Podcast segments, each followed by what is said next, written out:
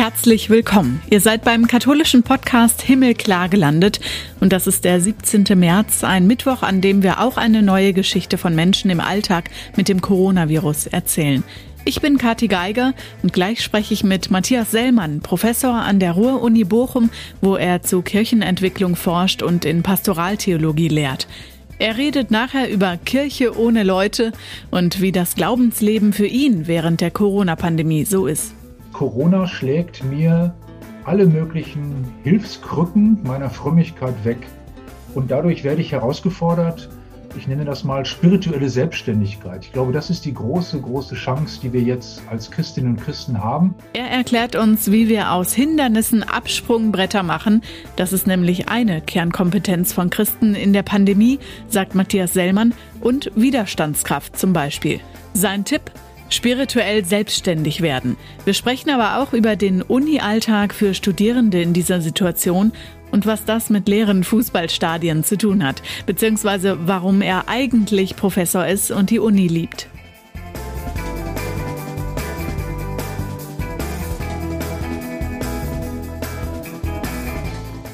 Vorher gucken wir uns an, was in dieser Woche in der katholischen Welt und rund um Corona los war. Der Corona-Impfstoff vom Hersteller AstraZeneca ist in Dänemark, Norwegen, Irland und in den Niederlanden vorsorglich ausgesetzt worden, schon seit einiger Zeit und seit Montag auch in Deutschland. Grund ist eine ungewöhnliche Häufung einer speziellen Thrombose, Blutgerinnsel im Hirn. Der Zusammenhang ist noch nicht bestätigt und bis die Experten des Paul-Ehrlich-Instituts das untersucht haben, sind die Impfungen mit diesem Impfstoff gerade auch in der Bundesrepublik pausiert. Das gilt für die Erstimpfungen und auch die zweite Dosis. Es gibt große Kritik, weil andererseits die Europäische Arzneimittelagentur sagt, der Nutzen vom AstraZeneca-Impfstoff sei, solange man noch nichts Neues weiß, größer als die Gefahren. Um Covid-19 zu verhindern, würden die Vorteile des Impfstoffs überwiegen gegenüber den Risiken. Einige kanadische Bischöfe hatten diesen Impfstoff auch schon kritisiert, aber wegen was anderem. Katholiken müssten ihn ablehnen aus moralischen Gründen. Genauso wie den von Johnson Johnson, weil beide fetale Gewebe enthielten, Zellstofflinien abgetriebener Föten aus den 70er und 80er Jahren verwendet würden. Die Diskussion jetzt führt jedenfalls eher zu Verunsicherung. Mal sehen, wie weiter entschieden wird. Nein, die katholische Kirche hat nicht die Vollmacht, homosexuelle Paare zu segnen. Das hat der Vatikan, genauer gesagt die Glaubenskongregation, diese Woche in einer Stellungnahme mitgeteilt. Hintergrund ist, dass viele deutsche Bischöfe, Bischof Bode aus Osnabrück zum Beispiel oder der Vorsitzende der Deutschen Bischofskonferenz, Bischof Betzing, laut über so eine Segnung in ihren Bistümern nachgedacht hatten. Die Reaktionen jetzt darauf, wie die katholische Kirche sich zu gleichgeschlechtlichen Partnerschaften äußert, liegen zwischen Unverständnis und Zustimmung. Zustimmung seitens der kirchlichen Lehrmeinung, Segnungen könne es nur dann geben, wenn das, was gesegnet ist, objektiv darauf hingeordnet ist, die Pläne Gottes zu verwirklichen. In Kirchensprech also jede sexuelle Partnerschaft muss eine unauflösliche Verbindung eines Mannes und einer Frau sein, die an der Weitergabe des Lebens, also für Kinder offen ist. Unverständnis von denen, die diese Ausschließung menschenverachtend finden und keine Weiterentwicklung aufgrund von heutigen humanwissenschaftlichen Erkenntnissen und gegenwärtigen pastoralen Notwendigkeiten sehen. Dabei hatte Papst Franziskus schon 2013 gesagt, wenn jemand homosexuell ist und guten Willens nach Gott sucht, wer bin ich, darüber zu urteilen? Und in dem Dokumentarfilm Francesco hat sich der Papst für einen gesetzlichen Schutz gleichgeschlechtlicher Lebenspartnerschaften ausgesprochen. Homosexuelle hätten das Recht, in einer Familie zu sein. Er unterstütze die Forderung nach einem Gesetz für zivile Partnerschaften. Die Äußerungen wurden als Anzeichen dafür interpretiert, dass der Vatikan unter seiner Leitung eine tolerantere Haltung gegenüber Homosexuellen einnehmen könnte. Ist aber wohl nicht so, zumindest was das Verbot der Glaubenskongregation jetzt angeht. Der Osnabrücker Bischof Bode äußerte sich auf Facebook, solche einfachen Antworten beendeten Fragen nicht, sondern befeuerten sie eher. Und der Wormser Dompropst Tobias Schäfer sagte, er werde sich von niemandem verbieten lassen, Gottes Segen jedem zu spenden, der ihn brauche oder er bitte. Genauso wie Franz Josef Overbeck, Bischof von Essen, der hat geschrieben, wir werden mit unseren seelsorglichen Angeboten auch weiterhin alle Menschen begleiten, wenn sie darum bitten, ganz gleich in welcher Lebenssituation. Diese Woche gab es ein Jubiläum, den Jahrestag von Papst Franziskus. Der ist seit acht Jahren im Amt. Am 13. März 2013 ist weißer Rauch aufgestiegen in Rom. Da wurde er gewählt. Eine historische Papstwahl, nicht nur, weil sie dadurch nötig geworden war, dass Papst Benedikt XVI. zurückgetreten war. Die Kardinäle aus aller Welt reisten nach Rom, haben über die Situation und Zukunft der Kirche beraten und am 12. März ging es dann los. Papst Franziskus hieß der Jesuit Jorge Mario Bergoglio einen Tag später. Heute ist dem 84-Jährigen nach wie vor das Bemühen um neuen missionarischen Schwung in seiner katholischen Kirche ein Herzensanliegen und hat in den acht Jahren immer wieder mit Aktionen überrascht, in denen er sich eigenständig zu Bescheidenheit entschieden und umgesetzt hat, wie er es für richtig hält.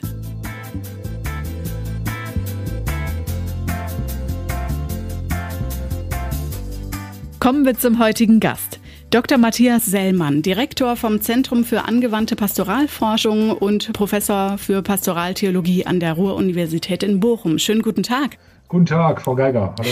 Was macht die Pandemie mit Ihnen oder was haben Sie für ein Gefühl jetzt bei den Lockerungsschritten der Maßnahmen seit letzter Woche?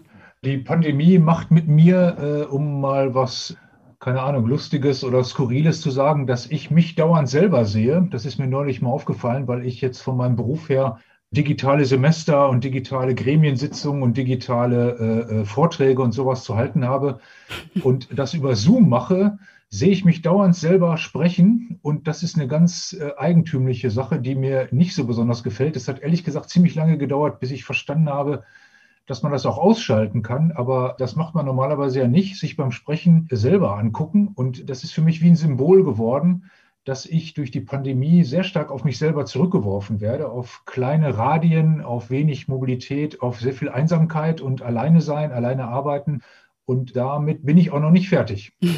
Also ein Nebeneffekt, den die Pandemie mit sich bringt. Jetzt sagen Sie schon, Sie lehren digital, also auf Abstand. Ist es anders? Also was macht das mit Ihrer Forschung und auch mit Ihrem Professorendasein? Ja, das macht viel aus. Also wenn ich schon mal wusste, dass Bildung was mit äh, Interaktion zu tun hat, also mit diesem gemeinsamen berühmten Funken, der zündet, äh, dann weiß ich es jetzt, weil, ich es, weil es mir wirklich fehlt. Also man kann natürlich Informationen weitergeben, man kann auch Interaktion über Zoom haben und man kann auch tatsächlich digitale Semester machen. Aber dieser Punkt, weswegen ich eigentlich Professor geworden bin oder weswegen ich Uni liebe, das ist eben dieser berühmte Punkt, an dem man zusammen was versteht, an dem so eine Inspiration gemeinsam im Raum steht. Und das erlebe ich doch eher selten, muss ich sagen. Und ich glaube, dass das auch für die Studierenden echt schwierig ist, gerade für die, die ihr Semester oder ihr Studium jetzt gerade angefangen haben, weil die häufig auf diesen Punkt verzichten müssen, an dem diese berühmte Funken im Raum ist und man gemeinsam die Stecknadel fallen lassen hört. Und äh, das fehlt mir schon. Ich habe für mich so das Bild und ich bin großer Fußballfan und da ist es ja ähnlich. Also man, man spielt zwar den Ball von links nach rechts, aber wenn die 50, 60, 70.000 auf den Rängen fehlen, dann ist das irgendwie wie Rap ohne Mikro. Und äh, so ist es, glaube ich, dann auch im Bereich von Seelsorge und Gottesdienst. Da Kirche ohne Leute ist irgendwie auch, da stimmt einfach irgendwas nicht, weil auch eben Gottesdienst und auch Religion, ähnlich wie Bildung oder Seelsorge, einfach aus diesem berühmten Funken heraus entsteht, der schon darauf angewiesen ist, dass Leute zusammen was machen. Sie sind quasi Experte dafür, wie Kirche sich entwickelt. Wo stehen wir gerade? Also welche Entwicklungsphase, wenn man so will? Das ist eine gute Frage. Ähm, ich bin mir gar nicht so sicher, ob wir überhaupt schon so eine erste Phase überwunden haben. Das sage ich auch selbstkritisch. Also die erste Phase war ja ganz viel Idealismus, ganz viel Aktivität und ganz viel Kreativität im Bereich der Entwicklung von Formaten und auch der Podcast Himmelklar ist ja auch ein Zeichen dafür. Aber ich frage mich schon, ob wir ähm, sozusagen nicht ein bisschen wie, die, wie das Kaninchen vor der Schlange sitzen und eigentlich die ganze Zeit darauf hoffen, dass es bald vorbei ist und deswegen nicht in die zweite Phase kommen, in der man nämlich die erste Phase reflektiert und die Formate verbessert, präzisiert und sich auch auf einen längeren Atem einstellt, mit dem man digitale Glaubenskommunikation betreibt. Dazu kann ich also keine gesicherten Erkenntnisse vorlegen, aber mir scheint, dass wir aus so einer ersten Unschuld raustreten müssen und jetzt professioneller werden und auch uns auch mehr konzentrieren müssten äh, auf das, was wir da digital jetzt können und auch digital sollten. Das heißt, bleibt was zu tun für die Kirche. Wo sehen Sie denn während der Pandemie den Zusammenhang von Kirche und Medien? Hätte was anders laufen müssen?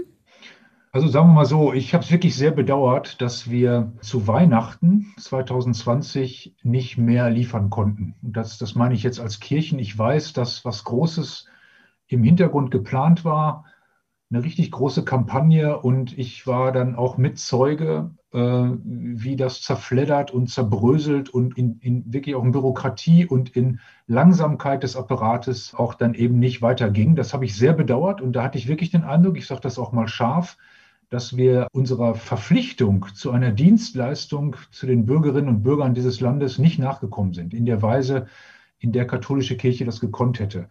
Also diese Kampagnenfähigkeit, auch diese Präzision und auch wirklich auch mal das Überwinden der Lähmungen im eigenen Betrieb, das hätte man zu Weihnachten schon von uns verlangen können. Das könnte man jetzt auch Ostern von uns verlangen. Und da sehe ich nicht, dass es passiert. Also da sind wir meiner Meinung nach nicht auf der Höhe und äh, das finde ich sehr schade. Ich kann das alles verstehen, weil man müsste dazu die gegebenen Routinen verändern, aber ich finde es schon schade. Und da wäre auch eine große Chance im Raum für eine Kirche, die sich nicht nur diakonisch hervorragend bewährt, sondern jetzt eben auch mal liturgisch. Sie haben von der Kirche ohne Leute gesprochen, ähnlich wie im Fußball ohne die Zuschauer. Beziehen Sie sich da auf die Gottesdienste ohne Leute? Weil die Leute sind ja eigentlich da, auch die, die noch glauben. Ja, die sind da und das soll jetzt auch gar nicht äh, polemisch klingen, weil natürlich sind auch die Fernsehgottesdienste, auch die Radio, auch die YouTube-Initiativen, ähm, alles, was es da gibt, ist ja mit Leuten. Ich wollte es jetzt einfach ein bisschen volkstümlich sagen, weil wir eben normalerweise mit Interaktion, mit Anwesenheit, mit Präsenz und tatsächlich, das können wir vielleicht auch nochmal quasi religionstheoretisch miteinander aufschlüsseln, dass nämlich Religion wirklich von Körpern, die miteinander interagieren, lebt und deswegen auch, glaube ich, auf Dauer nicht darauf verzichten kann. Aber es ist absolut zu loben und absolut begeisternd, dass die, ähm, was da alles passiert. Und ich will noch mal ganz deutlich sagen, dass wir sicher als ein wichtiges Lernergebnis von den Kirchen her äh, durch Corona haben, diese unglaubliche diakonische Kraft, die die Kirche hat und die ja am Anfang gar nicht so gesehen wurde. Am Anfang waren alle irgendwie enttäuscht, dass die Leute jetzt nicht mehr in die Kirchen kommen und parallel haben wir die Systemrelevanz unserer Kindertagesstätten, Krankenhäuser, Hospize, Sozialstationen und so weiter gar nicht in den Blick genommen. Das ist jetzt anders. Wir wissen, Christentum arbeitet mit einer Menge Lungenflügeln, erheblich mehr als nur mit der liturgischen. Aber Sie hatten ja gerade nach der liturgischen gefragt. Und ähm, da glaube ich eben, dass wir ähm, selbstkritisch sagen müssen, dass man da noch mehr kann im Bereich von Liturgie. Kommen wir also auf die anderen Lungenflügel sozusagen zu sprechen. Gemeinschaft, katholische Kirche oder überhaupt das Christentum lebt von Zusammenkommen, Zusammenglauben leben, haben Sie bereits selber gesagt. Zum Beispiel auch, dass der Funke überspringen muss oder dieses Gefühl braucht. Was sind denn Kernkompetenzen, das, was wir als Christen besonders gut können oder können sollten, die uns jetzt in der Corona-Pandemie helfen? Ja, also das ist für mich tatsächlich auch der, der eigentliche Lerngewinn, auch für mich persönlich, dass äh, ich gemerkt habe, jetzt Corona schlägt mir alle möglichen Hilfskrücken meiner Frömmigkeit weg. Ich erlebe weniger Gottesdienste, ich erlebe weniger Leute, die mir ein Vorbild sind, einfach weil ich sie auch beten sehe. Ich erlebe äh, sehr, sehr viel Ablenkung und auch äh, andere Möglichkeiten, was man alles so machen kann. Und dadurch werde ich herausgefordert, ich nenne das mal spirituelle Selbstständigkeit. Ich glaube, das ist die große, große Chance, die wir jetzt äh, als Christinnen und Christen haben. Ich würde sogar noch spirituelle Resilienz nennen, also spirituelle Widerstandskraft. Widerstandskraft durch spirituelles Leben, durch spirituelle Übung. Das ist das, was Christinnen und Christen jetzt einbringen können in die Kultur. Das heißt, äh, wir haben ja in der Kirche ganz tolle Schulen und auch Vorbilder, Modelle, wie man innerlich lebt, also wie man aus inneren Kräften leben kann. Da gibt es ganz fantastische Ideen in den Ordensspiritualitäten. Es gibt ganz großartige Modelle in unseren Exerzitien. Wir haben ganz tolle Literatur dazu. Wir haben ganz wunderbare Rituale, ganz viele Verhaltenstipps. Und eigentlich sind Christinnen und Christen Leute, die aus einer starken inneren Kraft leben können. Und das vor allem dann, wenn die äußeren Krücken wegfallen. Und das ist eine Sache, die, glaube ich, also die ich persönlich jetzt auch entdecke, wie ich merke, dass ich viel mehr wieder persönlich bete, dass ich mir aktiv äh, Orte suche, an denen ich Gott zeige, dass ich ihn verehre, dass, dass ich mit ihm leben will, dass ich auf ihn hören will. Ich merke, dass ich äh, in einer ganz anderen Weise die Bibel lese, dass ich mir die Heiligen vornehme, einfach um sozusagen das, was mir äußerlich jetzt verwehrt ist, mir trotzdem hole. Und das ist für mich persönlich eigentlich mein großes Learning. Und das scheint mir aber auch für Ihre kulturelle Frage das zu sein, was die Christinnen und Christen jetzt wirklich richtig, richtig zeigen können könnten. Gleichzeitig gibt es die, die sagen, das kann ich nicht mehr, zumindest nicht mehr innerhalb der Kirche. Die Kirchenaustrittszahlen steigen, aber ja auch nicht erst seit letztem Jahr. Gibt es denn da trotzdem einen Zusammenhang zu der Pandemie? Oder dem Kirchverhalten in ja, der Pandemie? Also der Zusammenhang ist natürlich ganz deutlich und der ist ja fast auch ein bisschen, zumindest, ich will nicht tragisch sagen, aber es ist schon auffällig, also dass wir den synodalen Weg plus Corona gleichzeitig absolvieren müssen. Äh, der synodale Weg führt ja eigentlich dazu, dass wir uns treffen äh, und diese wirklich bedrängenden und bestürzenden Probleme der Kirchlichkeit in Deutschland nicht nur besprechen, sondern ausräumen wollen. Dafür ist er ja da. Und jetzt kommt eben gleichzeitig, das muss man jetzt unter Corona-Bedingungen machen. Also deswegen kann das auch wieder leichter zerfasern. Und das führt ja auch zu einer Gesamtwahrnehmung der katholischen Kirche durch Leute, die kurz vor dem Kirchenaustritt stehen, dass sie den Eindruck haben, dieser ganze Apparat wankt und, und stottert und ist unattraktiv und ist vor allem hochgradig irritierend. Sodass wir ja eben auch zum Beispiel durch die Vorgänge im Erzbistum Köln, aber auch durch andere äh, unglaubliche, wirklich unglaubliche Irritation, hohe Austrittszahlen haben, die eben durch Corona nochmal verschärft werden, weil die Sichtbarkeit von Kirche und von kirchlichen Dienstleistungen eben gerade abnimmt, außer, und das sage ich ganz bewusst, außer im diakonischen Bereich. Da nimmt die Sichtbarkeit ja gerade total zu. Was wünschen Sie sich konkret vom synodalen Weg, wenn es denn dann jetzt wieder mit dem Treffen klappt? Ja, ich wünsche mir auch unabhängig von Treffen, also ich, wir müssen das auch schaffen ohne Treffen, äh, aber es muss zu äh, einer veränderten Kirche kommen, zu einer veränderten, vor allem zu einer veränderten Machtordnung innerhalb von Kirche. Daran arbeiten wir ja auch im synodalen Weg. Ich sage das mal etwas, äh, ähm, oder ich sage das mal zugespitzt, es geht beim synodalen Weg nicht um Treffen, nicht um Papiere, auch nicht um Reue, Bekenntnisse und auch nicht um Liturgien oder um Selbstverpflichtung. Es geht ausschließlich darum, ob ein Bischof, und das läuft tatsächlich auf die Bischöfe hinzu, in seinem Bistum eine veränderte Kirchenpraxis äh, erlaubt und befürwortet. Nur daran, ob sich wirklich real am kirchlichen Leben was ändert, wird sich entscheiden, ob der synodale Weg erfolgreich ist oder nicht. Worin sehen Sie die Chance in der nächsten Zeit für die Christen, vielleicht auch die katholische Kirche? Was müsste sich tun? Ich sehe die Chance, äh, wie ich gerade sagte, in diesem neuen Training spirituell selbstständig zu werden, nicht davon abhängig zu sein, ob der Nachbar auch zur Kirche geht oder ob der ob in meiner Siedlung äh, irgendwie die Kirche einen guten Ruf hat oder nicht, sondern mhm. wirklich eine Selbstständigkeit, eine echt, echt erwachsen zu werden im geistlichen Leben und dann natürlich, das ist äh, katholisch und evangelisch ja nie abgekoppelt, dadurch auch im, im gesamten Leben. Und das eben in die Kultur einzubringen, äh, anderen Leuten anzubieten, auch als großer Reichtum von Kirche. Und das parallel mit den sichtbaren und völlig klaren politischen Reformen innerhalb der katholischen Kirche, das würde, glaube ich, zu einer neuen Glaubwürdigkeit von kirchlichem Leben sehr viel bringen. Und das parallel mit dem äußerst sichtbaren diakonischen Einsatz der Christinnen und Christen in den karitativen Einrichtungen. Dieser Dreiklang, der, der täte unserer Kultur gut, glaube ich, und damit auch unserer Kirche. Dann hoffen wir, dass die Pandemie da eher ein Beschleuniger ist als eine Bremse, oder? Absolut. Und Christinnen und Christen sind ja dadurch ausgezeichnet, dass sie niemals einen Dorn ohne Rose wahrnehmen. Und deswegen muss man immer auch aus Problemen Chancen machen und aus äh, Hindernissen muss man Absprungbretter machen.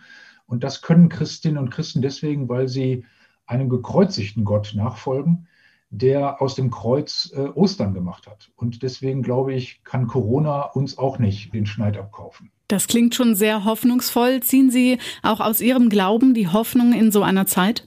Ja, das tue ich sehr, sehr deutlich. Auch aber das ist auch Teil meines Glaubens, einfach aus der, aus, was nicht, aus der schönen Ehe, die ich führen darf, aus der Familie, die wir neu miteinander entdeckt haben, auch aus der Nachbarschaft, die sich neu gebildet hat, auch aus der so kreativen äh, Kreativität meiner Mitarbeiterinnen und Mitarbeiter. Also ich bin umgeben von, von kreativen, motivierten Leuten und das hilft mir auch persönlich sehr, dann auch meinen Teil zu tun, damit die Stimmung nicht abrutscht und damit vor allem unsere Inspiration nicht nachlässt. Ganz herzlichen Dank, Herr Sellmann.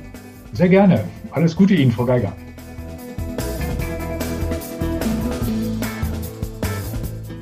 Die Folgen, die ihr vom katholischen Podcast Himmelklar noch nicht kennt, findet ihr alle auf himmelklar.de und genauso auf den Podcast-Plattformen und bei Facebook und Instagram unter Himmelklar Podcast. Auf Twitter heißen wir Himmelklar-Pod.